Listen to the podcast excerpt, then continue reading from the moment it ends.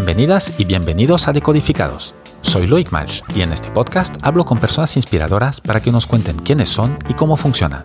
En cada episodio, emprendedores, artistas, deportistas te compartirán ideas concretas que podrás aplicar en tu vida diaria. Inspiración para crecer y mejorar.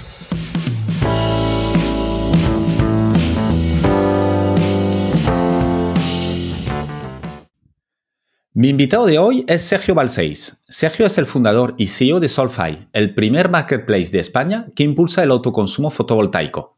Sergio tiene un perfil y una trayectoria muy interesantes. Empezó su carrera profesional como abogado, antes de dar un giro total para entrar en el mundo de las startups. De ahí evoluciona a director general de varias empresas, primero de suscripciones online como Birchbox, el líder mundial en suscripciones de cosmética, y después de clasificados como Mil Anuncios o Job Today. Es inversor y mentor en varias startups. Y Sergio también es el impulsor de Green Walkers, movimiento español de apoyo a la conservación de la naturaleza. Hoy, Sergio y yo vamos a hablar de startups, de negocios con propósito y, obviamente, de energía fotovoltaica. Sergio, buenos días y muchas gracias por estar en Decodificados. Muy buenos días, Loic, y muchísimas gracias a ti por la oportunidad. Un placer. Eh, lo primero, ¿cómo se pasa de ejercer de abogado durante siete años en uno de los despachos más eh, top importantes de, España, en Cuatro Casas, a dejarlo para ser emprendedor y montar tu startup en un sector que además entiendo que desconocías totalmente, que era cosmética. Totalmente, pues muy buena pregunta. Eh, yo soy economista y abogado, las dos cosas, ¿no? Y entonces, eh, pero como hice la segunda carrera, derecho, la última, pues, pues empecé a ejercer de abogado, ¿no? Entonces, eh, bueno, entré en, efectivamente en un muy buen despacho, en cuatro casas. No estuve siete años, estuve menos, pero haciendo de abogado he estado casi siete años. Eh, pues luego estuve pues, de abogado de, grandes empresas como Torres Papel, etc. Pero el cómo se salta es casi casi por necesidad vital, porque yo reconozco que a mí me encantó estudiar Derecho y la carrera, pero, pero ejercerlo, pues a mí no. A ver, yo respeto mucho a los abogados y a los que les guste el, ejercicio del derecho, pero yo tenía más inquietudes de negocio y de, y de, bueno, pues todas esas transacciones que veía, a mí me gustaría participar, ¿no? Cuando las veía, no, no hacer el contrato de la compra-venta, sino ser el que compra o vende, ¿no? Esa empresa o ese negocio, lo que fuera, ¿no? Entonces fui detectando con el tiempo y con los años que a mí lo que me gustaba no era, no era la parte legal, que muchas veces además siempre he tenido la sensación como de ser un poco freno, ¿no? De los abogados a veces... Eh, los buenos no, ¿eh? pero, pero hay algún abogado que, que, que, intenta hacer cualquier transacción. No, cuidado, pon salvaguárdate aquí, cuídate allá. Y, la salvaguarda perfecta nunca existe, con lo cual muchas veces tenía sensación de ser un freno, ¿no? Te lo transmitía al propio cliente. Entonces, eh, eso, unido a una personalidad pues bastante pues, eh, sociable, diría, y demás, pues me llevó en un momento de mi vida a decir, oye, yo tengo 33 mm, años, creo que fue en 2010 o así, eh, sí, soy de 77, eh, con 33 años, decir, oye, tú, yo aquí no estoy disfrutando, la vida es para, eh, es muy larga, pero es muy corta a la vez, em, noto que quiero hacer otras cosas, ¿no? Y entonces, pues, decidí que quería montar una empresa, ¿no? Y, y, no es lo primero que hice, pero porque yo veía a unos chicos que habían en, en, el gimnasio al que yo iba, el DIR, ¿no? Que llevaban todos una camiseta que ponía Trovit y tal. Y entonces yo dije, estos tíos sí que parece que disfrutan, son startuperos. Yo voy aquí con un traje, corbata, maletín, me sentía ya antiguo, ¿no? Casi, casi. Y digo, estos tíos sí que disfrutan. Entonces dije, oye, quiero montar, ¿a qué os dedicáis vosotros? Yo era un poco lapa, me pegaba a ellos, ¿no? Cuando iban a jugar a paddle o al spinning y tal. Y entonces averigué lo que era una startup, yo no tenía ni idea ¿no? de lo que era una startup, pero sonaba chulo, los veía que disfrutaban, trabajaban mucho como yo, pero, pero en cosas que molaban bastante más que, ¿no? que mis mierda de contratos, con perdón, ¿eh? disculpan los tacos. Entonces, pues, eh, pues bueno, fui averiguando, ellos me iban sacando un poco encima. Y así, fue, y así fue como, como cambiaste. Bueno, sí, así fue, exactamente. Así fue como mm, dije, oye, ¿cómo voy a hacer para montar una, quiero montar mi propia empresa? Me dijeron, oye, te vas a pegar una torta si haces esto, habla con un chico que sabe mucho, que es Jesús Monleón, y entonces pues me, pues me acerqué a él, eh, conseguí hacer un café con él y me dijo, oye, te vas a pegar una torta, eh, no tienes ni idea de startups, ¿por qué no trabajas para la mía, que era Oferum? Dije, vale, perfecto. Dice, ¿tú qué sabes hacer? Dije, yo soy abogado. Dice, yo no quiero abogados ni en pintura. Un abogado es cuando ya tu empresa es demasiado grande, pero no necesitamos. ¿Qué sabes hacer? Dice, yo sé vender mis amigos me dicen que yo sé vender. Pues he vendido coches, casas de amigos, etcétera, así en mi tiempo libre, ¿no? Y entonces dijo, vale, pues director de grandes cuentas. Y me hizo director de grandes cuentas y dije, ¿dónde está mi departamento? Y dice, es tú solo, el director de grandes cuentas. no, no, hay, no hay más en el, departamento. Y entonces estuve con él y dije, vale, ok, acepto. El sueldo era una sexta parte de lo que yo cobraba, yo creo. Pero dije, vale, pero mi plan no es quedarme aquí director de grandes cuentas, lo que fuera. Claro, menudo, menudo salto. Realmente, sí, salto fue realmente era una, un tema de, de, de energía vital. Sí, sí, sí, sí, ciertamente, ciertamente. Yo, ya no podía más, eh, me sentía no, no, no un fraude, pero me sentía que, realmente iba a trabajar con, con los pies que, que, te, costaba, que te daba pereza, ¿no? Realmente. Y entonces aquí descubrí el mundo de la startup, le agradeceré siempre, pero con el compromiso de montar nuestra, mi, propia empresa. Entonces dijo, vale, pues al cabo de un tiempo, cuando tú quieras, miramos de montar algo. Y a los seis, ocho meses de estar en Oferum, detectamos una oportunidad que fue las cajitas de cosmética famosas, la Glamorum, que tuvimos la enorme suerte que al cabo de dos años pues vendimos al grupo americano Birchbox, ¿no?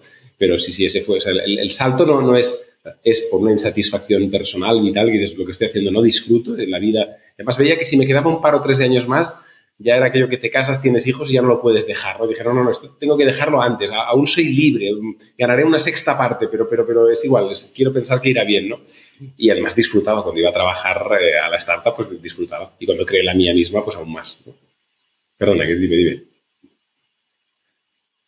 No, no, no, no. El, a veces va, a aparecer, no sé si, si en la grabación que, se notará mucho o no, pero a veces te, escucho con delay, lo cual eh, eh, puede ser que nos pisemos el uno al otro, pero yo creo que en la, grabación no se notará. El, entonces tú entras en Oferum como, como director de grandes cuentas eh, y, a los ocho meses ya creas el Correcto, correcto, efectivamente. Yo estoy ocho meses a bordo, hicimos campañas buenísimas ¿Sí? ¿Se me oye bien? Perfecto. Pues eh, Sí, sí, perfecto, perfecto. Perfecto. Sí, sí, yo entré cuando éramos ocho eh, y lo dejé cuando éramos 100 personas. La verdad que vi todo el crecimiento y luego me perdí, desgraciadamente, la, caída ¿no? de todos los daily deals, ¿no? los grupons, eh, Let's Bonus, Grupalias, Oferums, tal, que luego, pues desgraciadamente, aquel sector sufrió muchísimo. ¿no? Pero el aprendizaje fue bárbaro, ¿no? Y eso que me permitió montar mi propia empresa y estaré siempre agradecido, ¿no? Entonces, así es como, como fue. Hubo una transición. No es que pases de abogado a montar una startup. Eso mm, no digo que no exista, pero no es mi caso y no lo recomendaría a nadie. O sea, todos los que me dijeron y agradeceré siempre, oye, habla con alguien, empieza a trabajar en este mundillo, entiende cómo, cómo se relaciona un equipo de, de producto, un equipo técnico, marketing, finanzas, comercial. Esto es muy importante. No, totalmente. Y así te evitaste la, torta, ¿no? Que te, que auguraban todos. Exactamente. El, ya volveremos a esto, pero ahora para, para ver un poquito, eh, Solfy, ¿cómo, ¿cómo, surge Solfy? Porque tú ya tienes una, trayectoria, luego eh, llevas empresas y tal, que seguramente volveremos a, hablar de esto, pero me gustaría saltar ya directamente a, la parte tuya actual, eh, que tú eres fundador de Solfy, que nos digas lo que es y un poco cómo, cómo llegas a esto eh, eh, no sé si es otra vez por necesidad vital o por otra cosa. ¿Y qué, te lleva a crear una empresa muy distinta otra vez a todo lo que estabas haciendo antes? Que parece una, una cosa, eh, unos arranques tuyos que pueden, bueno, habituales, ¿no? Sí. Permíteme que ligue con, lo anterior, porque es muy relevante. Es decir, Solfire surge de que yo después de vender mi empresa, este que decía Glamour, ¿no? A Birchbox, no sé qué hacer eh, con mi y entonces lo que hago es eh, primero un IS y luego me ficha el grupo Shipstead como director de Mil Anuncios, Cochesnet, etcétera, y trabajo para otras empresas como directivo, ¿vale? Y en algunas como country manager de startups, que quiere decir un CEO con unas pocas acciones o varias acciones, pero no deja de ser un directivo de empresas. Y eso durante un tiempo me llena y un poquito el bolsillo, porque es, una, bueno, es un oficio que se paga bien, ¿no? Es un poco jaula de oro pero eh, veo que no me llena de nuevo espiritualmente eh, muchísimo. Y la pandemia es lo que me hizo a mí recapacitar. En pandemia yo tomé tres decisiones. Una fue dejar Barcelona ciudad y venirme a vivir a, un pueblecito, a una casa, ¿no? dejar un piso por, una casa en la naturaleza y, realmente mucha más conexión con la naturaleza, porque tuve la suerte de pasar la pandemia en una casa en la montaña de mis padres, ¿no?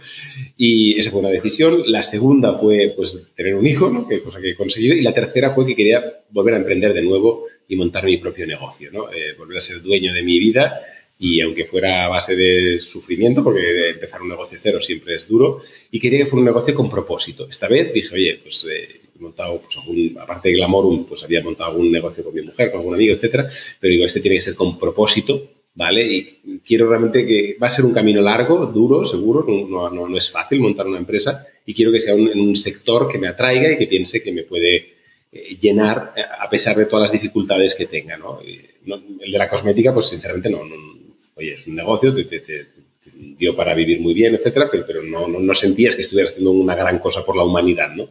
Eh, y este sí. Entonces, ligado con Green Walkers, que lo has mencionado al principio, que es una pasión que tengo a la naturaleza, limpiarla, etcétera, energías limpias y demás, de repente empiezo a ver, a informarme, empiezo a ver que el, que el tema de las renovables está en pleno auge. Desde el 2019 que en España se permitía ya el autoconsumo fotovoltaico porque se había eliminado una ley, el famoso impuesto al sol, etcétera. Y bueno, empiezo a oír puntos de conexión, empiezo a investigar el mercado, a ver que en Alemania esto está funcionando hace años muchísimo, que, el 10% de las casas unifamiliares en Alemania tienen fotovoltaica, en España ni el 0,1%. Y digo, oye, aquí hay un sector en pleno auge, efervescencia y con, y con realmente propósito, es que estamos, están instalando eh, energía limpia ¿no? en los tejados de la gente ¿no? para producir energía limpia y digo, oye, quiero estar en este sector. Empiezo a estudiar modelos de negocio y así es como surge Solfy. Decido arrancar Solfy en marzo de este año, pero llevaba ya un año hablando con diferentes personas, eh, los que luego han sido mis, co-founders, etcétera, ¿vale? Eh, y con un modelo de marketplace, ¿vale? Pues Solfy es ese marketplace que permite que cualquier persona que esté buscando instalar fotovoltaica en su casa o en su pyme, en su pequeña empresa, nosotros no vamos a grandes empresas, pero residencial y pymes sí, ¿vale? Pues encuentre el mejor instalador para su vivienda y nosotros le hagamos todo esa, e-, ese llave en mano, ¿no? Ese proyecto fotovoltaico con nuestros ingenieros, eh, haciendo nosotros todo el tema de legalización, las tasas, las, las subvenciones, las bonificaciones de IBI, etcétera, y encontrándole, eso sí, localmente, al mejor instalador para tener la mejor instalación en su vivienda. Con lo cual acaba consiguiendo. Es decir, la, la Perdón, la, perdón que te corte, para, que me quede claro. El, yo, por ejemplo, estoy en el Mazda ahora. Estoy en una casita y, quiero, de hecho, aparte es verdad, quiero poner placas eh, fotovoltaicas en el, en el tejado.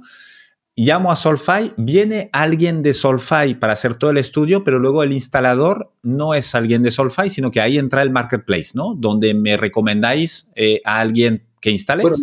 De hecho, lo, escogemos en última instancia, es decir, dentro del marketplace, porque pensamos que a día de hoy, desgraciadamente, sigue habiendo mucha asimetría informativa. Es decir, es muy difícil que Loic o cualquier persona normal, o Sergio hace dos años, supiera encontrar el mejor instalador. Porque el conocimiento es tan dispar que si tú le preguntas a un instalador si es bueno... Claro, no tengo ni idea yo de esto. Te va a decir, sí, tú le preguntas, ¿usted es un buen instalador? Y te dice, sí, sí, el mejor, no se preocupe usted. Y puede que sí o puede que no. Entonces, claro, para el común de los mortales, aunque seas un ingeniero fotovoltaico, pero que no es la mayoría de la gente, es muy difícil cribarlo.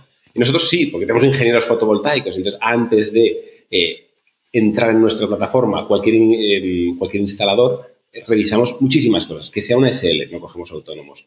Que tenga más de X años de experiencia, más de X instalaciones. Que tenga un seguro de RC de un millón, más de un millón de euros. Todo un decálogo de, de, de puntos ¿vale? Fotografías, eh, todas de preguntas muy extensas, ¿vale? Eh, que nos permite decir, oye, este sí y este, de momento no, solemos decir. O sea, si, alguien dice, ah, pues solo lleva seis meses y diez instalaciones, no le decimos, es usted malo, no. Lo que decimos es, oiga, ahora mismo usted no puede trabajar con Solfy, pero vamos hablando y cuando usted lleve 50, 60, 70 instalaciones, hablamos y lo consideraremos en nuestra plataforma. Pero eh, sigue ¿Y ¿Cuántos tenéis ahora?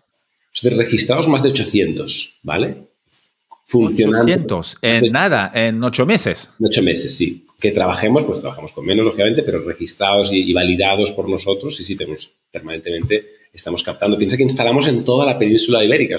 bueno, de hecho, y en, y islas, las acabamos de instalar, estamos instalando en Menorca, de Menorca hasta Galicia y de Bilbao hasta Sevilla. O sea, es decir, que, hacemos desde una oficina en Barcelona, hacemos todo ese customer journey en el que nosotros captamos el lead por marketing, el comercial eh, habla con ese lead, se envía a un departamento de ofertas para hacerle la mejor oferta para este cliente. Una vez acepta y se convierte en cliente, pues pasa a un departamento de oficina técnica que realiza una serie de trámites y solo la parte de instalación es la que tenemos partners, los, mejores partners, y luego oficina técnica sigue con el resto de legalización de la instalación. Nosotros le ofrecemos esta llave en mano, que además le sale mejor de precio al cliente, porque puedes decir, ostras, pero sí, subcontratas una parte, sí, pero como nosotros damos mucho trabajo a estos eh, instaladores partner, si tú vas directamente, claro, tú, tienes dos opciones. Estás en el más no y dices, bueno, pues voy a ir aquí abajo a este señor magnífico de, que, hacía climatización hasta hace dos días y ahora hace paneles.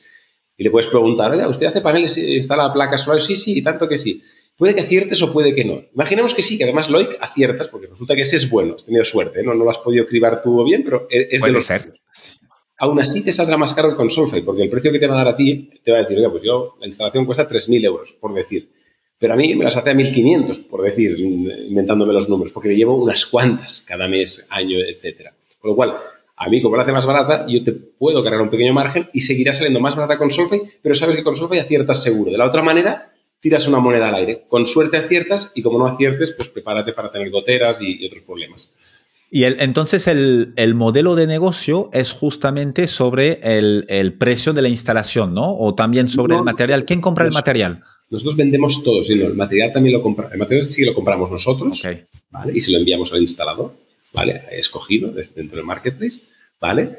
Eh, porque queremos, como diseñamos nosotros la oferta, y esto sí que, de nuevo, ¿eh? el, expertise fotovoltaico que hay es muy grande, a diferencia de otras empresas de este sector, eh, que, que, la oferta la hace un comercial con un software sencillo, nosotros todas las ofertas las hace un departamento de ingeniería de ofertas. Y cuando escogemos para casa de Loic 10 eh, paneles Longi con un inversor Goodwill, es porque pensamos que para casa de Loic lo mejor es eso. Y casa de otro, pues tendrá otro tipo de, paneles y de inversor, que son los dos elementos clave. ¿Vale? Entonces, ahí nosotros... ¿De qué, depende esto, una cosa u otra? Bueno, de mil temas. Por ejemplo, eh, la, ubicación, las sombras de la, de la casa. Por ejemplo, nosotros también trabajamos con microinversores. Muy poca gente en España trabaja con microinversores microinversor es una tecnología bastante novedosa dentro de la fotovoltaica, que en vez de, bueno, no quiero ser muy técnico, pero en vez de convertir la energía a corriente continua en alterna con un inversor dentro de la vivienda, se hace debajo de los paneles, se coloca un microinversor debajo de cada panel y se convierte la corriente continua en alterna en la cubierta de la vivienda. Así cada panel es independiente y si hay sombras y uno deja de funcionar porque tiene una sombra de una chimenea o algo, pues el resto de paneles sigue funcionando, cosa que no ocurre con el inversor central. Entonces, todo este tipo de decisiones nosotros las tomamos vivienda por vivienda, ¿vale? Nosotros no compramos, por ejemplo, stocks de material grandes. Las grandes compañías sí que dicen, voy a comprar 30 containers de, inversores Huawei y, y 7.000 placas de 370 vatios. Claro, te sale mucho mejor de precio. Pero entonces colocas a todo el mundo lo mismo. Te da igual. Claro, luego lo tienes que vender esto, tiene que salir. Tienes que sacar y, ah, pues lo que sí, pues lo mejor para usted es el Huawei y lo mejor esta placa de 370. Y nosotros creemos que no. Entonces, preferimos tener menos margen, pero mucho más volumen, instalar en toda España y tener una personalización por cada instalación, porque para empezar está hecha por un ingeniero. El comercial es quien te presenta la oferta, quien habla contigo, pero detrás hay todo un departamento. O sea, la customización que tenemos es máxima, tanto a nivel de instalación como a nivel de, de proyecto. creemos que es lo que aporta un valor muy diferencial respecto pues, a muchas energéticas que tú entras en la página web de XXX, no vamos a decir el nombre, y, casi casi tú mismo te configuras aquí tu, tu propio sistema fotovoltaico. ¿Qué sabes Sergio Oloic de fotovoltaica? ¿no? es muy arriesgado eso.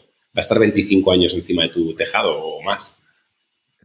Tal cual, sí, porque esto no estamos comprando una televisión, es algo que se supone que es a 20 años. Sí, sí, y más.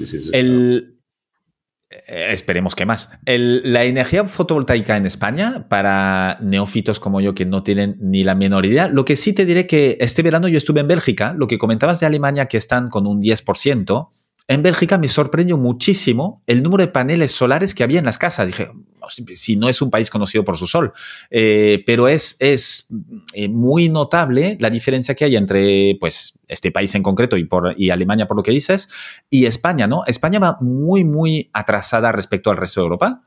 Sí, sí, totalmente, pero por un tema legislativo, ¿eh? principalmente, no porque la gente no quiera fotovoltaica, pero es que hasta el año 2019 estaba prohibido. El autoconsumo como tal, lo que ahora se permite es más que evidente ¿no? que alguien tenga en su tejado placas solares y pueda producir energía y si no, y la que le sobre eh, estos excedentes, verterlos a la red, esto era absolutamente prohibido en España. Entonces, eh, claro, España ha tenido un tapón, un freno, que hace que el resto de Europa haya florecido, pero países con mucho menos sol. Noruega es un país pionero y líder en, en fotovoltaica en Europa y tienen poquísimo sol. Pero claro, eh, entonces, por eso tenemos un momento absolutamente buenísimo, un momento que va a durar yo creo unos 15 o 20 años, no, no es un momento de, en el que el país con más irradiación solar de Europa, España, el que más, más que Italia, más que Grecia, España es el que tiene más horas de sol. Madrid es la capital de Europa con más horas de sol y el resto de, ciudades, como podemos imaginar, también, ¿no? El país con más sol que ha sufrido un cambio legislativo que ha pasado de prohibición total a promoverse, ¿no? La fotovoltaica. Pues claro, eh, y, durante muchos años un tapón que impedía tener fotovoltaica. Si a eso lo unimos una crisis energética con una subida de precios de electricidad enormes en un país que no es precisamente rico, ¿no? Que la gente, pues oye, la factura de 100, 150 euros pica a cualquier persona. Vemos la fotovoltaica, por suerte encima tenemos costes de instalación mucho más baratos que en Europa, porque la mano de obra pues, aquí no es tan cara como en Noruega. Claro, es, es, una tormenta perfecta, un círculo virtuoso en el que España de repente se ha convertido, lo decía el otro día Elon Musk, es que, y lo decía yo también en una entrevista, nada que ver, con Elon Musk, pero decíamos, el mayor activo de España es el sol. O sea, realmente hemos tirado muchos años de turismo, que bien, pero el turismo, pues una mala época, una mala racha, un mal clima, un, qué sé, eh, más inseguridad ciudadana te puede hundir el turismo. Pero el sol siguió... La pandemia. La pandemia, pero el sol, los próximos 4.000 millones de años, se, se, calcula que va a estar donde está y, España estará donde está. O sea, con lo cual es fuente inagotable de energía limpia y la gente sí que tiene la misma conciencia y la misma necesidad de ahorrar que en Alemania o en, o en, Noruega. ¿no? Es decir, el español promedio, si le dicen que en su vivienda pues, puede ahorrarse el 60, 70, 80% de la factura de luz por tener fotovoltaica y por primera vez, además, una, de las cosas que a mí me atrae mucho de esto es que no solo es ahorro, sino que es ecología, cosa que normalmente no van muy unidas. Antes tú te comprabas un coche que gastaba poco y era el diésel, pero consumía más eh, y, ensuciaba más, ¿no? O sea, consumía, ensuciaba más el diésel. y en cambio con fotovoltaica no, ahorras más y encima es energía 100% verde, o sea, no, no estás consumiendo ninguna energía fósil. Entonces, a mí esa conjunción es la que me hizo ver ese propósito y decir, yo quiero estar en este sector. ¿Sabes? No, no, totalmente. Aparte, eh, es totalmente cierto lo que dices, que suele, suele estar a las antípodas el ahorrar y ser ecológicamente consciente. Hace poco estuve hablando eh, con una de las fundadoras de, de Bicom en cuanto a moda sostenible, eh, con, con, Alba García Bertos, y justamente si una camiseta a 3 euros es cara o barata, bueno, depende. La otra de 15 igual es, es más cara para tu bolsillo a la entrada, pero es mucho más, barata para el, planeta. Correcto. Aquí no. En el caso de la energía fotovoltaica, no. Es que es esto, la gente más nosotros decimos, es una inversión. O sea, literalmente la, la, energía fotovoltaica es una inversión porque es un importe que tú inviertes en tu tejado y que al cabo de X años se amortiza totalmente y cada vez con el precio, cuanto más alto el precio de la energía, como estamos viendo, la electricidad, menos tardas en amortizar. Lo que tardaba 8 o 7 años, ahora estamos en 5 4 años. Hay instalaciones el que paga mucha energía y tiene un consumo muy diurno, en 3 años puede estar amortizando eso. Realmente no es, no es un gasto, no es como un coche que se deprecia, que valdrá menos. Es que al cabo de 4 años aquello ya está pagado y empiezas a, a, tener solo beneficio, a ganar de, de esa inversión, ¿no? literalmente. Y Sergio, ya estáis obviamente, lo acabas de describir muy bien, en, un círculo, en una tormenta perfecta para que todo salga bien. Eh, ¿qué, números estáis teniendo en estos ocho meses eh, de crecimiento, de usuarios, de instalaciones, de facturación, lo que puedas compartir?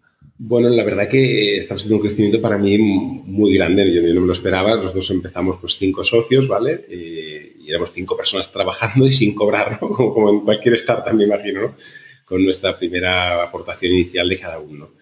Eh, hoy, ocho meses después, justos, bueno, fue la semana pasada que cumplimos eh, los ocho meses, pues somos 32 personas en nómina trabajando en Solfy y, hemos rebasado la, facturación de un millón de euros, que para nosotros es una cifra, pues oye, que yo no, no había conseguido, sinceramente, en ocho meses de vida que montara yo algo, pues estar facturando un millón de euros con una pequeña ronda así que hicimos en verano de, de 415.000 euros. Así que, bueno, la verdad que muy contentos, mucho camino por recorrer pero el mercado es muy grande, hay que hacerlo bien, evidentemente hay que cuidar, nada fácil, ¿eh? hay que cuidar a los clientes, hay que cuidar todo, hay que negociar bien con los proveedores, con los instaladores, hacer bien las cribas, hacer realmente la complejidad es, es máxima, es un negocio que hay operaciones, hay tecnología y de todo, pero, pero bueno, la verdad que estamos, yo estoy muy, muy ilusionado y, además tenemos un equipazo de gente joven, eh, contenta y, además que, que, comparte estos valores, ¿no? Porque realmente, oye, una startup normalmente se trabaja mucho y se cobra poco, hablando en plata, ¿no? Y, pero si tienes aquí una cosa que encima te motiva y que ves que crece y demás, pues tengo una suerte enorme de tener el equipazo que, hemos ido construyendo y que crece día a día. O sea, 32 y en diciembre se espera que seamos 36 y enero 41. Finales del año que viene a lo mejor estamos en 100 personas, pero bueno, que eso no es lo importante, sino eh, crecer sanamente, que es lo que nos gusta. Es, brutal. Eh, ocho meses, un millón y treinta personas. Eh, lo que lo dices tú, me imagino que ni, en el business plan, ni en el Excel había, había esto. No, no, correcto. El, para 2023, o, no sé si hacéis ya eh, planes a, tres años o ya es solo a un año, y más o menos qué objetivo tenéis. Ni seis meses, yo creo que hacemos los a ver, sí, no, no, no, mentiría, podría decir, pero no. Yo creo que en 2023 deberíamos estar facturando del orden de 3 millones de euros tranquilamente. No, tranquilamente no, o sea, apretando los dientes, ¿no? Pero, pero que deberíamos estar triplicando en modo, bueno, real, ambicioso y a la vez realista, creo que deberíamos poder llegar. Y, con esto, eh, como buena startup, eh, acabáis de hacer una, una ronda Seed, has dicho, creo que era de 400.000 euros, algo así. Eh, ¿Rentabilidad para cuándo? Rentabilidad la teníamos al principio, cuando no cobrábamos, ¿no? es broma, bueno, es verdad. Eh, a ver, eh, la rentabilidad la podemos activar bastante fácil nosotros. Depende de la velocidad que queramos impulsar el crecimiento, cuánto queramos hacer marketing. Si, nosotros no invertimos mucho en marketing, tenemos un orgánico potente porque la gente te refiere, instala. Es una, casa, es una cosa que es muy bonito porque es muy visible. Tú te pones ahora en el más paneles y seguro que algún vecino te dice, oye, he visto que te han instalado, porque es como se ve, porque vas un día a una furgoneta, Totalmente. y te pregunta y tal, y, a tu cuñado y el primo, el vecino, y qué tal, y la gente está contenta porque es que ahorras, o sea, aquí no, no, hay trampa ni cartón, o sea, pones fotovoltaica, hace sol, tú ahorras en la factura, ¿no? Y si encima hay ese cambio de hábitos que sí que siempre recomendamos, que dejemos de poner a lo mejor la lavadora a las 12 de la noche, que es un rollo, eh, para, aprovechar la tarifa valle, y por las 9, 10 de la mañana, 12 si estás en casa, o aunque no estés en casa, a las 9 cuando te vas la pones, eh, se produce un, ahorro sustancial, ¿no? Entonces, eh, sí, sí, eso es un tema que, funciona perfectamente. El, ¿Estáis ahí? ¿Qué, puntos de fricción os estáis encontrando en, este camino? Porque obviamente por muy rápido que vaya, eh, es una startup, es un negocio nuevo y me imagino que hay, hay puntos que no son fáciles puntos de fricción tengo en todas las áreas, Loic, en todas. Desde, marketing hasta finanzas, hasta comercial. No, no, no acabaría. ¿eh? Es decir, sí. O sea, yo sé, lo que me gusta tener un negocio con propósito es que digo, bueno, con todos los marrones que tengo, al menos pienso, bueno, pero hoy hay 15 personas que, están, que les hemos instalado fotovoltaica y que están ahorrando dinero y que, y, que, hacen algo bueno para el planeta, ¿no? No consumen menos energía fósil. Porque los problemas tengo los de cualquier startup y con este crecimiento, pues puedes imaginar, es que el más básico de, personas, o sea, crecer de 0 a 30, de 5 a 32, eh, pues, pues, evidentemente cada persona es un mundo, es un, tiene sus inquietudes, etcétera. Es de gestión de equipos, ¿no? con toda transparencia y sinceridad, ¿no? Y, teniendo un equipazo de gente maravillosa, ¿eh? Insisto que no, no puedo quejarme, pero esas fricciones del crecimiento rápido, de tener que empezar a intentar poner managers de internos, externos, etcétera, eh, en todas las áreas pues tenemos eh, pues evidentemente nuestros puntos de fricción cuando cuando necesitamos eh, pues yo qué sé comprar materiales y ha habido crisis de materiales pues hemos tenido que buscar proveedores nuevos pero es un sector que está creciendo tanto que, tiene fricciones, pues yo qué sé, el otro día la huelga de transporte, pues si hay huelga de transporte, a lo mejor no te llega un material a la obra, lo que fuera, etcétera, lo que... Entonces, porque, porque es que están en las carreteras o un transportista haciendo su, legítima o no legítima huelga, lo que fuera. Entonces, tenemos, eh, pues evidentemente, áreas de fricción en todo, en todo como es normal, como tú has dicho, en, toda startup, ¿no? Pero benditas fricciones, ¿no? Señal de que estamos apretando, creciendo. Cuando uno no tiene fricciones, que está yendo en general lento, ¿no? Entonces no hay fricción cuando va lento, pero cuando uno aprieta la marcha es cuando pica la bamba y, surgen los problemas. Pero bueno, los llevamos bien. Y Sergio, al, empezar, ya nos dijiste un poquito que, te fijaste en lo que había, pues, eh, este cambio legislativo sobre todo. Em, cuando montas un proyecto así, eh, ¿cuáles han sido tus análisis o las zonas que más, eh, que crees que tienen más importancia? entiendo que buscaste eh, socios y, para arrancar el proyecto, el tema inversión, el, tema tuyo había un tema, un inicio, perdón, que se me había vuelto el, sonido. Eh, había un tema tuyo de, negocio con impacto que era imprescindible, pero luego cuando tú identificaste esto, ¿Qué, ¿Qué, son, pues yo qué sé, las tres, cuatro áreas que dices, yo antes de empezar cualquier negocio, si alguien empieza un negocio, le diría, sobre todo, mírate esto? Pues yo diría, Loic, que más que 3-4, incluso diría 1-2. Tú lo has dicho bien, el equipo es fundamental. Yo necesitaba rodearme, yo no soy un experto fotovoltaico, me voy convirtiendo poco a poco, pero, pero, pero me he rodeado de gente muy buena, ¿no? Y esto era fundamental, ¿no? Y afortunadamente, pues, pues, pues tengo cierta capacidad de, de convencimiento, atracción, y el propio sector ayuda. Pero la primera es el, sector y el tamaño de mercado. Para mí el sector, como tú bien has dicho, y decía por propósito, yo no podría montar una empresa de tabaco por mucho dinero que hubiera o de petróleo, lo que no va con mis valores, respeto a quien lo haga, pero no va conmigo. Pero el, parámetro que más mido últimamente como, como emprendedor y como muy modesto inversor, porque no, tengo ninguna cualificación para ello, es el tamaño de mercado. El tamaño de mercado es la clave. Yo creo que un equipo A en un mercado B, pues bueno, quizás lo tira adelante, pero, pero en cambio un equipo B en un mercado A, con un poco de suerte, con, con inercia mismo, irá creciendo, porque el mercado crece. O sea, España es un mercado de 10 millones de viviendas eh, susceptibles de instalarse fotovoltaica. No hablo de pisos, hablo de chalets, casas pareadas, etcétera, de 10 millones. Y 7.000 euros es el promedio por instalación, ¿vale? De 5.000, de 10.000, de 7.000. Es un mercado de 70 billion, de 70 billones o 70.000 millones de euros. Eh, solo 100.000 se calcula casas que hay instalada fotovoltaica a día de hoy. ¿Sabes? O sea, un 0,1%. nada. Nada quedan 9.900.000. No lo sé. Yo claro, empezado. Correcto. Entonces yo pienso que hay que hacerlo bien, no es fácil, se está intentando meter mucha gente y no es nada trivial y si no coges buenos instaladores, buenos equipos, buenos ingenieros, pues te irá mal y perderás dinero. Pero si lo haces bien, el mercado crece. Y tener un mercado en el que el teléfono suena, que, que cada día hay alguien que te pregunta por fotovoltaica, pues no es tan trivial, porque hay otros mercados que tú puedes tener un SaaS o puedes tener una fintech con un producto revolucionario, pero la gente no lo ha entendido, no, eh, hay que evangelizar mucho. Aquí el, el, PR nos lo hace la tele cada día. Hoy récord de la luz, la factura, tal, mm, la guerra no sé dónde.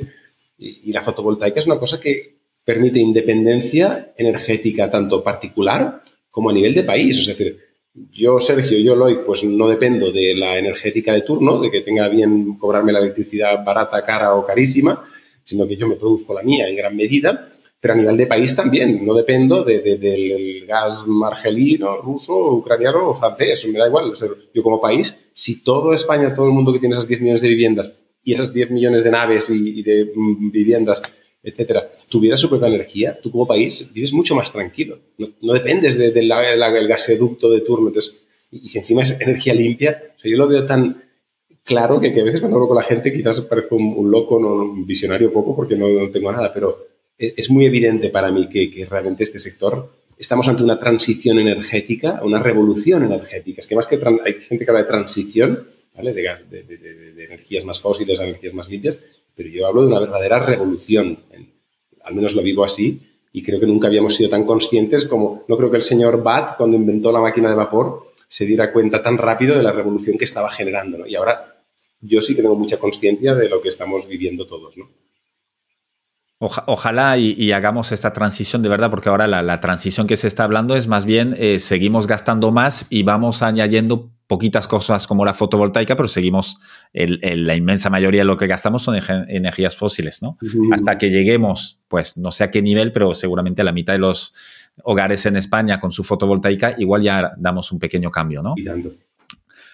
El, en, lo que comentabas que, no eres visionario de esto, eh, aunque, aunque eres muy buen analista, por lo que veo, eh, ¿qué, cualidades tuyas crees que te han ayudado en, en, Solfy y sobre todo en las aventuras anteriores? Solfy empezó muy bien, pero es, muy joven todavía.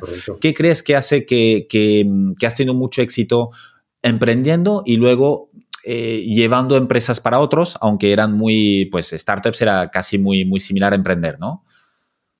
lo, del éxito lo dejo que lo juzgue otro y, en este caso el Solfa y el tiempo, que todavía, como dices, muy, es muy temprano. Pero yo me considero un tío bastante normal y, mentalmente incluso limitado, he conocido gente mucho más brillante y, es lo que me gusta, rodearme de gente más brillante, ¿no? Pero yo creo que mis, mis capacidades, o sea, si tuviera que citar dos, sería de determinación, ¿vale? Es decir, yo no concibo el fracaso, el, desánimo o el desaliento, ¿no? Soy muy enfocado y, esto me lo aprendí de Jesús, de decir, oye, foco, foco, yo voy hacia esto, no me lío, hay alguien que no, y si nos metemos en comunidades de vecinos, y si hacemos, no sé qué, en cada sector, en cada momento, hay mucho ruido fuera, gente que te da consejos, no maliciosamente, sino al contrario, para ayudar y tal, y yo creo que es una persona bastante enfocada en este aspecto, ¿no? Eh, y, el segundo es, eh, diría que, un optimismo, ¿vale? E, en cuanto a pensar que, que, va a ir bien.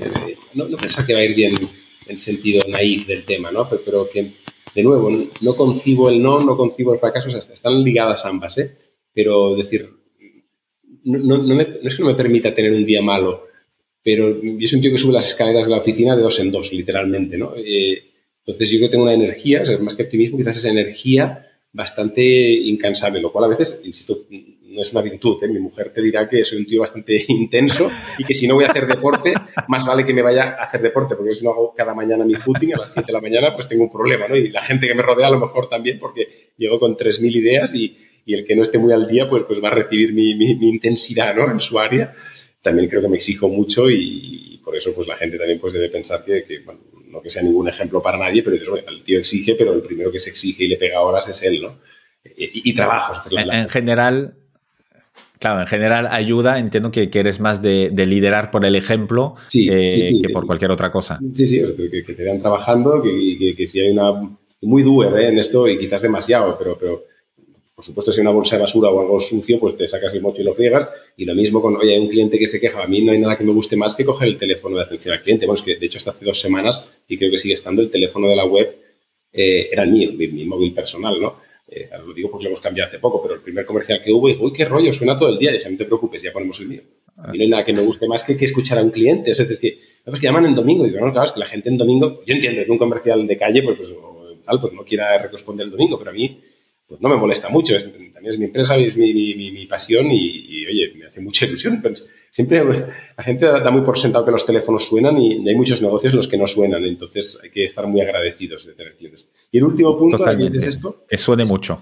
Es el, el, último punto, diría, es una atención máxima al cliente. O sea, yo disfruto hablando con clientes, es, es, es mi pasión. O sea, bien, porque no me dejan hacer atención al cliente y tengo, pues se supone que responsabilidades mayores, pero disfruto y, no hay cliente malo. O lo único que me pone nervioso, eso sí que lo tengo muy claro y los comerciales lo saben bien y, no comerciales también, es no hay cliente pesado, no hay cliente...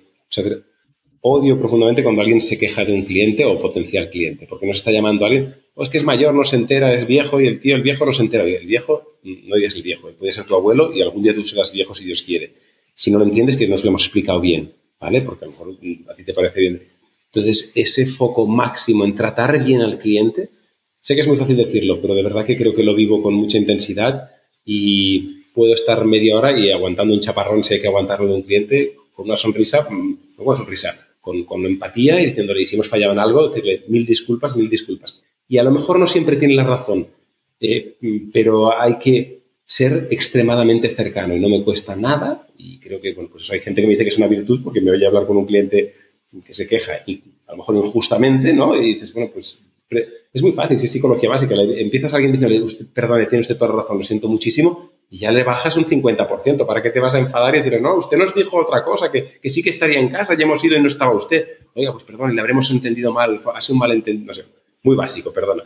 Pero eso creo que es una virtud pequeña que tengo. No, no, es, es básico, pero no es evidente. Es exactamente lo que comentabas tú y está, el, y está en el centro de, de cualquier negocio. Cualquier. ¿Esto es algo que tienes tú intrínseco o es, es algo también que te ha ayudado en, estos, en, en estas experiencias que has tenido es intrínseco. Este, este sí que, bueno, innato por mi madre. Es decir, mi madre es una persona, y mi padre también, pero hipereducada, que, que, yo, no sé, mis amigos ya en la universidad me decían que era el educadito porque siempre abro la puerta y dejo pasar a alguien, digo buenos días al, al camarero, al del peaje y a cualquier persona, no sé, no, no, me han educado mucho en, en, no sé, en ser educado, precisamente, ¿no? que, que, lo doy muy por sentado, pero hay gente que le sorprende más, ¿no?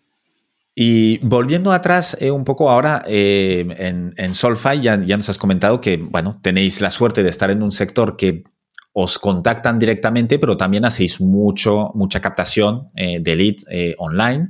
Que esto lo aprendiste, me imagino, pues en, en, en el grupo Shipstead, en Mil Anuncios. que, ¿Cómo ves tú la captación para ti? ¿Qué estás aplicando en Solfy que aprendiste en, en tus experiencias anteriores? En Shipstead menos, te diría, no porque no hubiera un gran equipo de marketing, pero yo no era responsable de ese equipo porque era una organización más matricial y, y por tanto, pues aprendí más en mi propia startup. Pero Shipstead, perdona que te corte, Shipstead, para los que no sepan, son clasificados y tú estabas en motor.net, ¿puede ser? O, o sí. Eh, coches.net, perdón. Shipstead es un grupo noruego cotizado en bolsa en Noruega, eh, dueño en España de Fotocasa, Infojobs, Mil Anuncios, Coches.net, Motos.net, bueno, los portales líderes de clasificados eh, de España, en España y en todo el mundo es Shipstead. De hecho, se acaba de fusionar con eBay, o sea, una empresa estupenda y maravillosa de la que aprendí muchísimo. Pero marketing, justo en este caso, no, no, tanto porque, porque yo no estaba tan involucrado en el área de marketing. Como GM, yo era GM, General Manager de motor, de coches.net, motos.net, y luego posteriormente cuando compramos mil anuncios por 100 millones de euros del fundador, pues me nombraron director general de, de, esta, de este portal, líder absoluto, hasta que vino Wallapop y nos fastidió un poco la vida, ¿no? Pero entonces, eh, a nivel de marketing, yo aprendí mucho en mi propia startup y actualmente sí que rompo una lanza en favor de mi socio Sergi y su equipo de Atomic, de, vamos, de, la agencia digital que él, que él ha dirigido y, que es socia nuestra. Eh, ellos son los verdaderos expertos en marketing que nos ayudan muchísimo eh, en este área. Entonces, yo tengo mis conocimientos de marketing, pero, pero el verdadero experto, tanto a nivel de captación eh, orgánica, más a nivel de SEO y a nivel de paid, pues claramente es, mi socio y, tengo una suerte enorme. Entonces, conozco evidentemente cómo, cómo funcionan las campañas y demás, pero el que es capaz de idear una estrategia al respecto y demás es, es él y creo que también es uno de los puntos diferenciales de Solfay. ¿Y cuánto más o menos el, canal online, eh, ¿qué, porcentaje os da de, la, de los leads? Eh, actualmente es 100%, eh, porque no, no, tenemos offline, con lo cual te diría que el, el, 100%. No creo que Directamente. Y no, no, porque no hay otro. Cuando tengamos más, cuando hagamos tele, vamos, vallas publicitarias y otras cosas, pues, pues radio, pues, pues seguramente te podremos decir, pero a día de hoy creo que mis cuatro flyers que reparto cuando voy a hacer footing por mi organización, no creo... hemos vendido ¿eh? en el Maresme bastantes, pero bastantes, tres en San Vicente, uno en Llamaneos, algo ha salido, pero, pero, pero creo que a día de hoy es bastante despreciable mi, mi, mi actividad motivada, pero, pero bueno, no, y hay, hay planes justamente de estar offline, eh, hasta en televisión o tal, pero eso requiere, requiere quizás otra ronda de inversión, ¿no? Correcto, correcto. Pero bueno, vamos a ver qué podemos hacer ahí, que tenemos mucha ilusión y, ganas de hacer cositas en ese, en ese terreno. Yo, he trabajado, o sea, cuando dirigía Job Today en concreto, pues hice bastante, tuve la suerte de tener presupuesto para hacer televisión y demás, eh, y otros canales, y probé mucho radio, metro, buses, y bueno, pues hay cierto, ahí sí que tengo bastante conocimiento más offliner eh, y ojalá que lo pueda aplicar aquí en cuanto tengamos eh, también medios para, ejecutarlo. ¿Con qué, con qué te, quedarías tú eh, del, offline, justamente? si tuvieras presupuesto ahora o cuando lo tengas, ¿qué, ¿a qué le tirarías primero? La tele funciona para, para cosas... Hablar en genérico es muy difícil, ¿no? Pero, pero si, si tu producto es mainstream, desde luego la tele es un canal maravilloso, ¿no? muy caro, pero, pero, también muy rentable, porque impactas a mucha gente.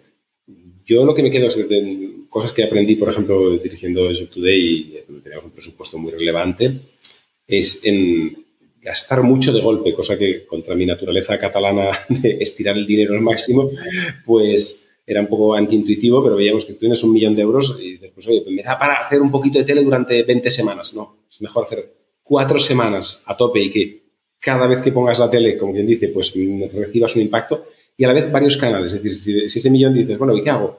Pues eh, solo tele. No, se puede hacer un poco de tele, un poco de buses, un poco de metros. Eh, y cuando digo un poco, por ejemplo, hablando de métricas claras, digo, mm, cuando decimos buses, pues en Barcelona, en Barcelona o en Madrid, que hicimos en ambas capitales, en ambas ciudades, mejor dicho, eh, yo cogí el 10% de los autobuses de Barcelona, que son, hay 1.000, pues 100, y el 10% de los autobuses de Madrid, que hay 2.000, los aprendí. un poco es un decir.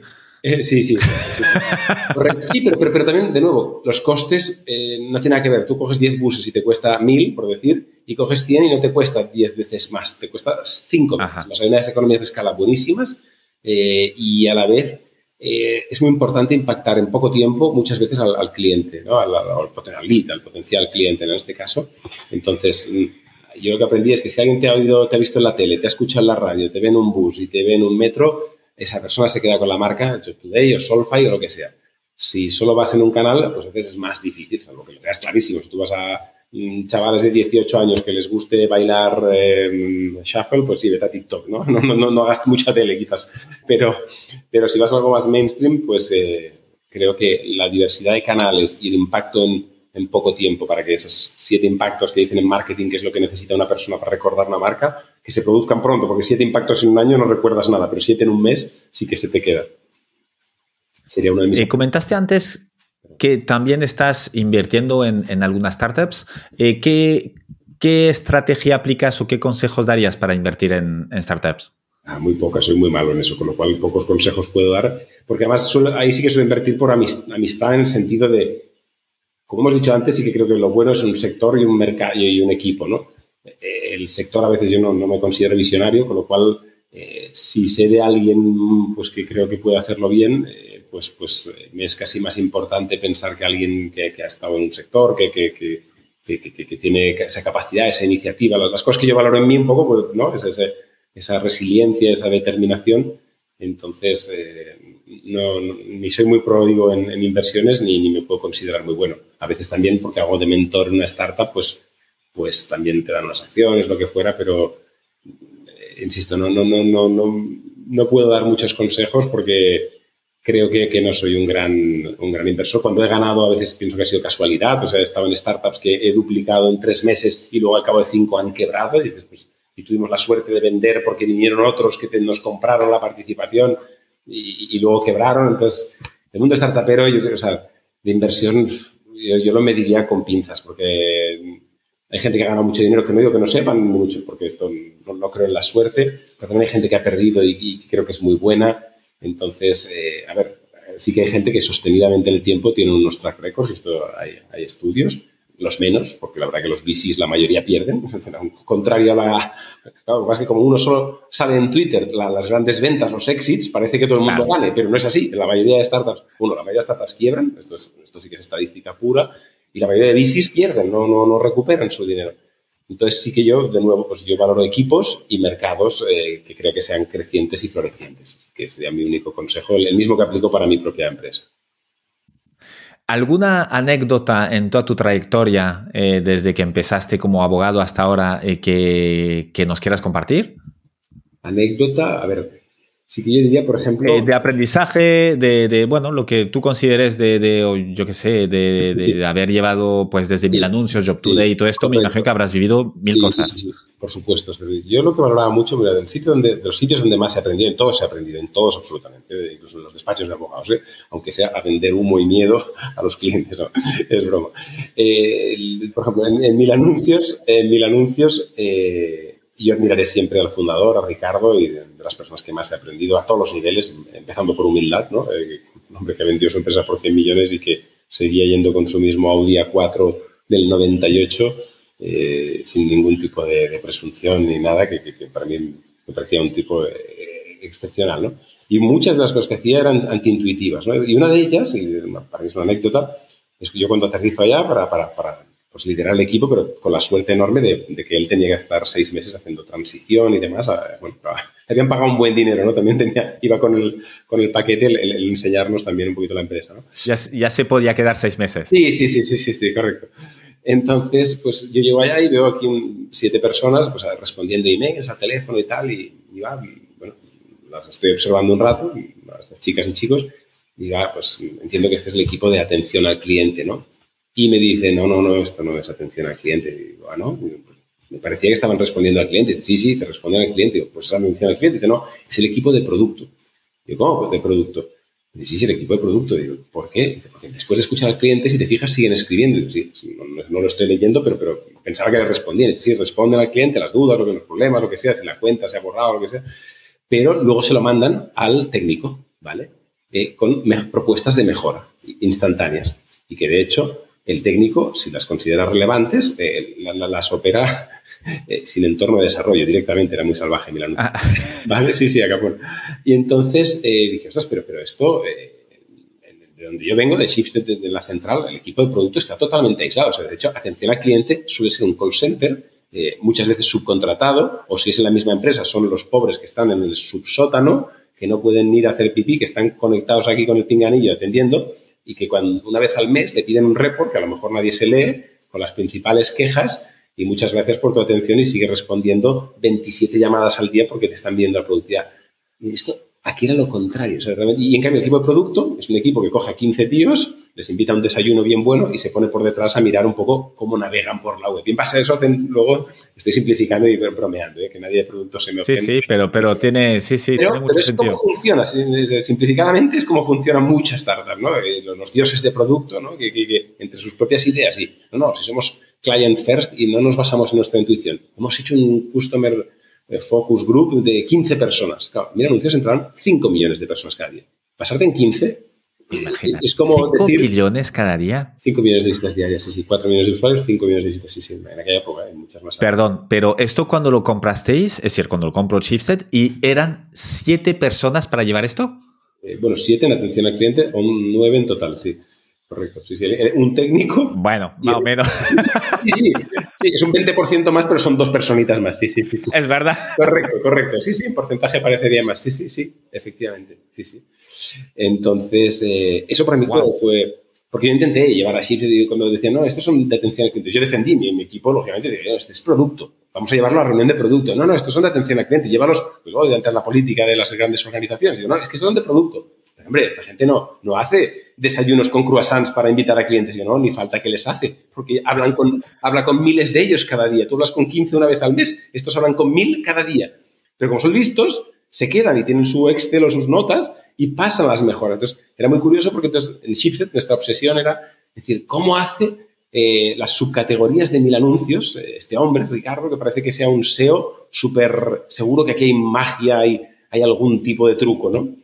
Y, no, no, realmente no había trucos, porque en segunda mano, que era el portal que tenía Shipstead, ¿no? Eh, que, había ido peor y por eso se compró mil anuncios, pues claro, las categorías, ¿no? Pues las decidía un equipo de producto y decía, pues hoy vamos a sacar una categoría de mascotas, de lo que fuera, ¿no? Mil anuncios, decíamos, oye, em, estamos con categoría de coches y categoría de coches clásicos, por ejemplo, ¿no? ¿Vale?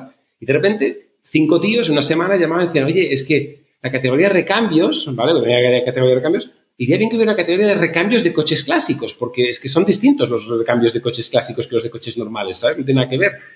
¿Vale? Te lo decía uno y dices, bueno, pues vale, lo apunto. Pero te decían cinco. Siempre teníamos la teoría en de que por cada uno que te lo decía, había mil que lo pensaban y no te escribían un email. Entonces, oye, en cinco nos han dicho que sí, vamos a hacer la categoría de recambios de coches clásicos. Y pum, y se hacía. Pero no había aquí de... Y así funcionaba. ni filtro, ni pasar por un comité. Nada, nada, nada, exacto, nada. Entonces, la velocidad de estas decisiones, que además tenían lógica, pero a ver, si, si alguien dijera, pero cuando varias gente te lo dice en una página con tanto tráfico, es que escúchales, porque de verdad que saben más que tú, saben más. Un cliente asiduo sabe mucho más que el director de producto de la página. De hecho, muchas veces, esto pasa en Twitter, se entera antes de que ha caído Typeform o Wallapop o la que sea por un cliente que dice que está caída la página o nosotros mismos en mil anuncios porque un sábado a las 3 de la mañana la alarma, el CTO no la está escuchando, pero el que está navegando sí que dice se me ha colgado y te escribe más rápido que el de la alarma, ¿sabes? Entonces, bueno, pues este tipo de cosas son anécdotas, pero que y había muchas cosas en este sentido en mil anuncios que, que yo valoraba mucho porque era un, una organización muy enfocada al sentido común, que a veces es el menos común en las organizaciones que, que, van de, vas de comité en comité, ¿no? Como dirías. Así que esta es una de las que más... Y el, el claro, ¿cuánto empezasteis con, bueno, este equipo de 10 personas, pongamos, y, cuánto tiempo estuviste en Mil Anuncios y cuánta gente eh, acabó en, el equipo al final? Pues yo creo que solo tres más. Y, a pesar de, Ricardo, me dejó poner tres más. Pusimos otro, otro de tecnología, ¿no? O sea, otro sea, otro developer, porque, porque solo había uno, básicamente, y, alguno más en, este departamento de producto, y, poco más. Es que, es que era un equipo que funciona tan bien que realmente no necesita. Cuando compras algo, el error que puedes cometer más grande es pensar que lo has comprado porque tú lo haces mejor, porque realmente lo has comprado porque, o sea, bueno, depende del tipo de adquisición, pero cuando has comprado uno porque te ha pasado, porque segunda mano estaba aquí y mi anuncio estaba aquí arriba, y aprende de este que has comprado, ¿no? No intentes convertirlo en el que está abajo, precisamente, ¿no? Eh, eh, tal cual. No le apliques lo mismo que ya te hizo, te hizo caer. Correcto, con lo cual, y, yo muchas veces era defender el fuerte, ¿no? Un poquito, entre comillas, y, esa cultura muy sana que había, claro. Entonces, pues, ese equipo de siete, nueve personas sonará mal lo que voy a decir, ya lo cortaremos ¿eh? es broma. Pero mucha gente trabajaba sábados y domingos, pero ya había sido contratado, mejor, no que trabajara siete días, sino que había sido trabajado para miércoles, jueves, viernes, sábado y domingo. Su jornada era una jornada de cinco días, pero que incluía el fin de semana. Tú pides en, un grupo noruego que alguien trabaje un sábado y domingo, era, era como inaudito, ¿no? Olvídate. Pero, no, pero no los siete días, lógicamente. Pero, pero claro, entonces, ¿qué pasa? Que si quieres poner a alguien el fin de semana que es un externo, entonces no tiene el mismo nivel de conocimiento, etc. Claro, yo entiendo que a, mí no me gusta trabajar sábado y domingo por, necesidad, por si así no hay necesidad, que lo hago encantado y en Solfy trabajo sábado, yo no sé si el mañana es sábado o es martes, no tengo ni idea ni, ni, me importa.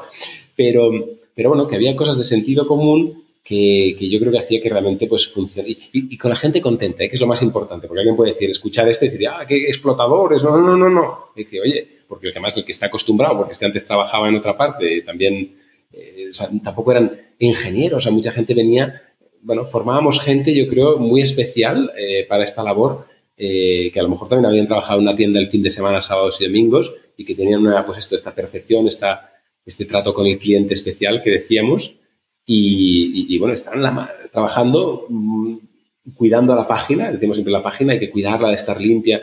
Gente dice, no, hay mucho estafador, hay mucho fraude en mil anuncios. Para el nivel de volumen que teníamos, era ínfimo, o sea, en porcentaje lo miraba, era ínfimo. Para una página que no tenía premoderación, etcétera, con una serie de novedades que para mí eran increíbles.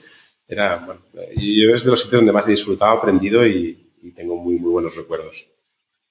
Ya, ya se te nota, lo transmites, lo transmites muy bien, ya, ya se nota todavía el pozo ahí. Sergio, eh, volviendo un poco a la, actualidad, eh, cuéntanos de Greenwalkers, ¿qué es? ¿Y pues cómo surge y qué, qué, hace? Greenwalkers es un movimiento, porque no tiene todavía ninguna calificación jurídica, aunque algún día espero poder montar una fundación, asociación o algo, porque, porque me gustaría. Pero bueno, surge de, de una reflexión, esto va a sonar curioso, pero en un viaje que hicimos con mi mujer a Jamaica, no es que seamos muy tampoco ni, ni, de drogas ni de bailes reggae, pero, vimos una oferta, yo vino a ver una oferta de verano Jamaica, no sé qué, pues tal, oferta 50%. dije, oye, pues pinta bien tú, vamos para allá, ¿no, cariño? Y fuimos para allá. Y recuerdo un día que, que, que, pues bueno, pues siempre he tenido la sensación de tener mucha suerte ¿no? en la vida. Creo que cualquiera que, haya, cualquiera que esté escuchando este podcast, por definición, tiene suerte porque está en un país del primer mundo y, y tiene un ordenador y, y un interés en, temas de emprendeduría, lo cual para mí ya está en el 1% de, de, la, de la población mundial. ¿no? Entonces yo siempre he tenido esa sensación de mucha, de, mucha suerte, de, lo poco que yo puedo haber conseguido, no tiene ningún mérito, porque si yo hubiera nacido en Kenia no, o donde fuera, o en Sumatra, muy difícilmente estaría hablando contigo y habiendo hecho cosas interesantes. ¿no? O sea, que mi punto de partida respecto al resto del planeta es, es es incomparable y no he hecho nada para merecerlo, ¿no? Ser un espermatozoide que, pum, pues estaba ahí, ¿no? Entonces, eh, pues bueno, siempre tenía esa sensación de decir, oye, pues hay que devolver un poco esa suerte al, resto del planeta, ¿no? Ya tengo más que suficiente para, para, mis necesidades, que más deseo poco y, y, como decía, no sé quién era Seneca, deseo poco y lo poco que deseo lo deseo poco, ¿no? Con lo cual tampoco no tengo mucha necesidad de más. Entonces, eh, pues oye, hablando de mujer, dije, me gustaría hacer algo porque pero no sé cómo enfocarlo. Y entonces empezando una charla con ella, que lo recordaré siempre en un desayuno ahí en el hotel, pues dije, oye, pues la, gente mayor me gusta, tal, me da pena a veces tal, pero tampoco soy el tío más tal. Los niños, en aquella época no tenía a Max a mi bebé, tampoco sé cómo tratarlos. En cambio, cuando voy en bici me fastidia siempre ver latas por la carretera, por la montaña, yo soy bastante de mountain bike y tal, no sé cómo fue, y dije, pues y mi mujer dijo, ¿por qué no montas algo para, para, para, recoger esa, esa basura por la naturaleza? Vale, entonces ya estaba a punto de crear la página de recoger basura por la naturaleza.com y dijo, ¿y si, y, das un nombre un poco más marketingiano? Ya, porque a lo mejor recoger basura por la naturaleza no, no, no captas mucho. Y entonces, pues ella me ayudó, como siempre, Katia es un genio y tal, y, pues salió el nombre de Green Walkers, ¿no? de Caminantes Verdes. Y no deja de ser un movimiento que nos dedicamos a ir, eh, pues, eh, por la naturaleza, simplemente pues, por la playa, por la montaña, por donde sea, eh, pues quedamos un sábado, un domingo, normalmente fin de semana, para pues recoger basura. Porque puede ser, lo máximo que hemos montado son 100 personas un sábado en un pueblo de aquí de, de Maresme, o el 90% de los días soy yo solo con mi mujer, caminando, con un amigo, etcétera, porque aspira a ser un movimiento personal, ¿no? Que no tenga que ser el gran evento de la semana que viene, que si lo es, perfecto, ¿eh? no, no, no, lo critico, ¿no? me parece fabuloso, pero que mi sueño es que si vamos por la calle, o por, donde sea, estoy en Barcelona, recogí un cartón, estaba, estaba de tabaco, había un, señor, un, señor barrendero, y pues recogí un cartón ¿no? que estaba en el suelo y se lo dije. él estaba recogiendo en su carrito y dije, ya, perdón, y, tal, y él me vio recogerlo del suelo. Me dijo, muchas gracias, chico. Y dije, no, no, muchas gracias a usted, que usted está dejando esta ciudad limpia, ¿no? Pobre. De casi lágrimas en los ojos, dije, de verdad, y además es que es absolutamente sincero. Él es el que deja la calle limpia. Yo voy de vez en cuando, ¿no? Pero es verdad que hay sitios donde ellos no llegan, porque la carretera aquí de Mataró está asquerosa, ¿no? Llena de botellas de los ciclistas, o, y, soy, ciclista, o de los conductores ¿eh? en general. No cuesta nada, ¿no? No cuesta nada. Y que si la gente te ve limpiando, a lo mejor ya no lo tira, que es, lo que me gustaría generar, ¿no? Ese, ese movimiento en que la gente diga, pues, porque es curioso cierto incivismo que hay. Pero para mí es un, insisto, es un movimiento de carácter social que aspira a que la gente, pues, pues eh, comulgue con esta idea de dejar la naturaleza más limpia y que si se quieren unir a limpiar con nosotros, pues fantástico. Y lo gracioso del tema, pues esto que, que, muchas veces, veces he quedado con amigos, ¿no? Eh, y oye, pues, pues, después de comer, digo, oye, ¿os, parece? Y si han venido con bambas, es que es deporte, es naturaleza, es aire puro. Y yo nunca pienso, algún amigo dice, qué sucio, qué guarras la gente. Yo, para mí es un momento casi de meditación. Además me he un palito largo, que una pinza, con lo cual no me tengo que agachar. Ah, eres un profesional. Profesional, no, no, ya es, cierto, ya, vamos, este... y, y, la verdad, lo, divertido es cuando vas con niños, cuando vas con los hijos de tus amigos, ¿no? Que, que, porque claro, el padre lo ve bien, siente que hace bien ese fin de semana y te sientes, ¡guau! Estoy, soy un campeón, ¿no? Que yo ya no, pero, pero, pero, pero hay una parte que dices, ¡ay, qué guay, ¿no? He hecho la foto y queda más bonito, ¿no? Pero no es, no es para Instagram, esto es para uno mismo. Pero los niños son más sinceros. Cuando dicen, eh, vamos después de comer a recoger tal, y, y, el niño te pregunta de 13 años, ¿y esto de qué va? No, iremos por la montaña a recoger residuos, tal. ¿Esto es recoger la mierda de otros? Y dices, no, bueno, no, el niño no. Entonces dices, entonces a mí un día lo que sí que se me ocurrió, gracias a mi mujer también, fue, a ver quién encuentra la cosa más rara. Entonces ahí les das la vuelta, ¿no? Y los tienes ahí, busca un, sale uno con un tapacubos, bueno, hay cosas que hemos encontrado. Y encuentro un bidet en un bosque, pero lejos de, de, de, la civilización. Y dices, ¿qué aquí? ¿Cómo he llegado ya, no? pero bueno, dicen que en los puertos hay lavadoras, hay, en fin, tanto por hacer, pero bueno, eso es lo bueno. Y es un movimiento que yo espero que, que, desaparezca algún día, que, que, el mundo esté limpio y que no haga falta continuarlo, con lo cual, y que se autoorganice, que sea un movimiento autoorganizado. Queda, queda trabajo, ¿eh? Sí, queda un poquito. Pero y a mí mis sueños, cuando alguien me llama de, de Girona o de Olot o de, yo qué sé, de otros sitios, que han visto la página o el Facebook y tal, y te dicen, oye, podemos asociarnos. Y digo, sí, sí, pero no, es muy difícil. Si usted sale con una bolsa y tal, ya, ya hágase la camiseta, nos damos el logo, utilícelo todo, ¿sabes? No, no, no, no hay ningún ego en esto. Es, ojalá que se hagan grupos autoorganizados y creo que últimamente lo, lo veo mucho. Se llaman Greenwalkers o se llaman Asociación de Amigos de, de, del Maresme, ¿no? Con lo cual, eh, yo estoy muy contento de ver que, que, hay, que cada vez hay más conciencia, que pese a las malas noticias que veo en el planeta y demás, a veces los periódicos solo nos hacen ver lo malo, la violación, el no sé qué, la guerra, tal, que lo hay y es una pena, pero, pero nosotros necesitamos, yo creo, noticias buenas. La gente, la mayoría de gente tiene ganas de hacer el bien y, y, hace el bien, de hecho. yo siempre, cuando hay gente que dice, la gente es mala, y digo, la gente fuera mala, en las ciudades, hay millones de personas, se matarían, ¿no? Y al contrario, la gente está en caravana, alguien se ha caído, ha hecho algo, lo que sea, tiene un accidente tonto, y no se queja, pita uno, pero hay 50.000 que no pitan. O sea, los que no hacen ruido somos mayoría y son, bueno, no sé, perdón, me, enrollo, pero, pero soy positivo. No, totalmente. Es que totalmente, yo estoy 100% de acuerdo con esto, porque el, el, el, que se queja, bueno, como en los clientes, ¿no? Eh, eh, yo siempre lo digo a mi equipo, oye, por todos los clientes que tenemos, no te quedes con el que se queje, quédate con todos los que están extremadamente satisfechos, no, no, lo pierdas de vista. Exactamente, totalmente de acuerdo. El, Sergio, eh, para ir acabando, porque sé que, que, ya tienes, hablas mucho, pero tienes poco tiempo, lo cual se, agradece. la primera parte se agradece mucho en el podcast. Me enrollo, me enrollo.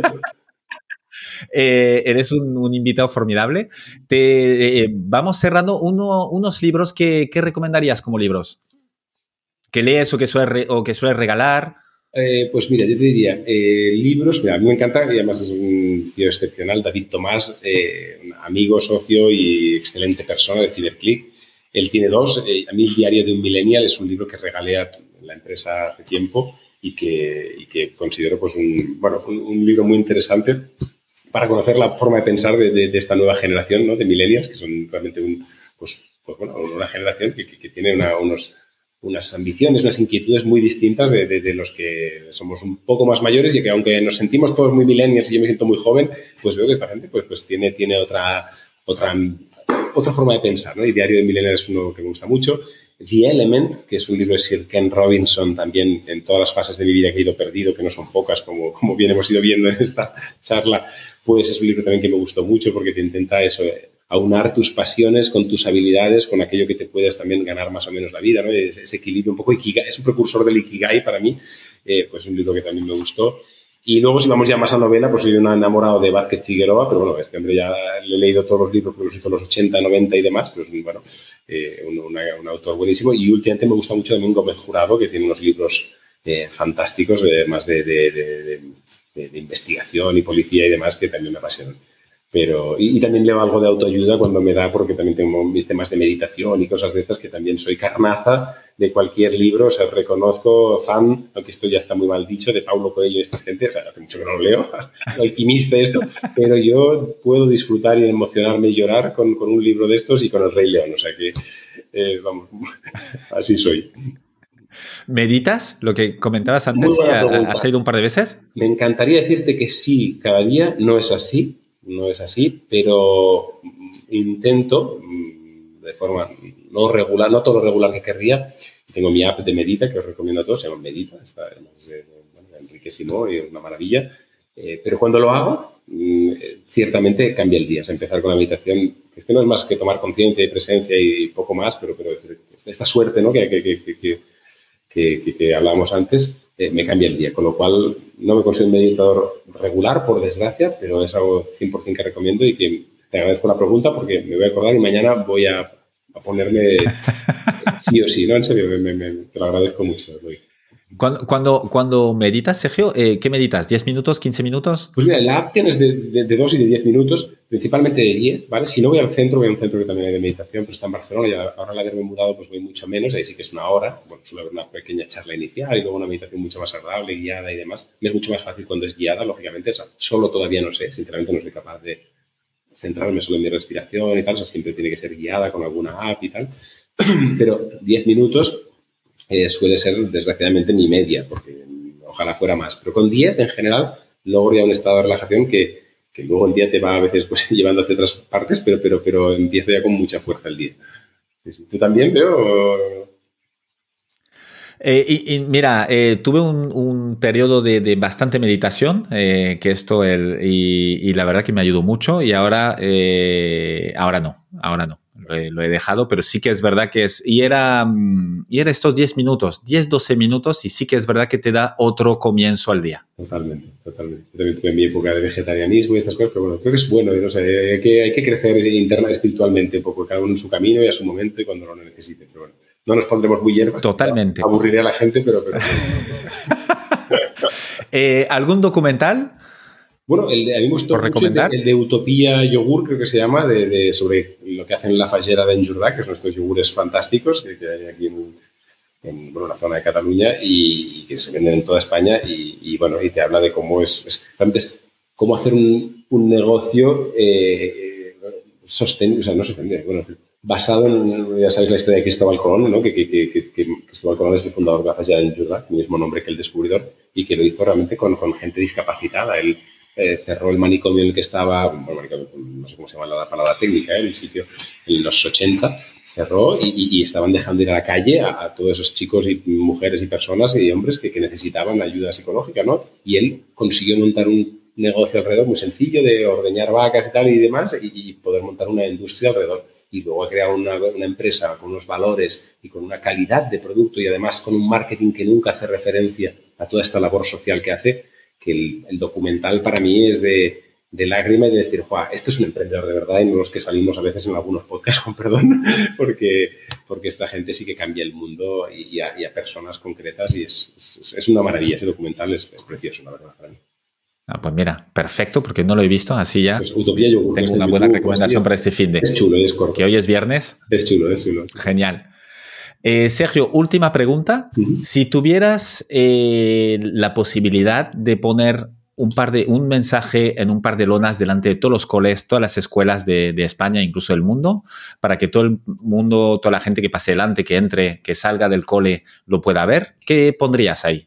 Pues yo creo que pondría eh, una frase que siempre me dice, o sea, mi madre siempre ha dicho que hay que ser buena persona, así que es tópica, pero es que a mí me encanta, es que lo pienso y además dicho a la gente porque me parece buenos en su área y sean buenas personas. Pero si fuera a niños, pues es que la, frase es como puedes poner un mensaje delante de las escuelas, ¿no? Entonces, intentando unar al máximo, ¿no? Dice que sé buena persona, trata bien a los demás y al planeta, ¿no? Ligando con lo mío, y sé feliz, pequeño, tú vales mucho.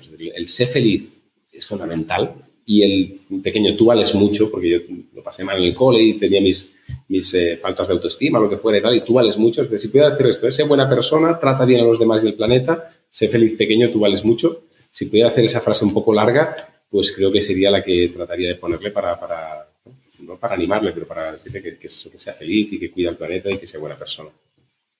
Me parece una frase fantástica, no puedo suscribir más eh, eh, el mensaje y todos los conceptos. Sergio, muchísimas gracias. Eh, he aprendido mucha, muchas cosas, me he divertido también porque lo, lo, cuentas de una manera muy amena. te agradezco mucho el tiempo y sí que, sí que las expectativas muy altas que tenía antes de hablar contigo se han cumplido y se han superado, lo cual muchas gracias. Lo gracias a ti, ha sido un placer y espero vernos un día más en persona que, que, que te lo debo. Un abrazo abrazo muy fuerte y muchas gracias. Chao, gracias. Muchas gracias por haber escuchado este episodio hasta el final. Te quiero pedir una cosa más antes de que te vayas. Puntúa el podcast y ponme un comentario. Te tomará solo un minuto y me ayudará un montón para poder continuar con más entrevistas inspiradoras. Hazlo ahora, que ya sabemos todos lo que pasa cuando lo dejamos para más tarde. Es muy fácil, se hace desde la cabecera general de Decodificados en Spotify, Apple Podcast o cualquier otra app donde estés escuchando este podcast. Nos vemos en el siguiente episodio. Mientras tanto, sé feliz y cuídate. Un abrazo.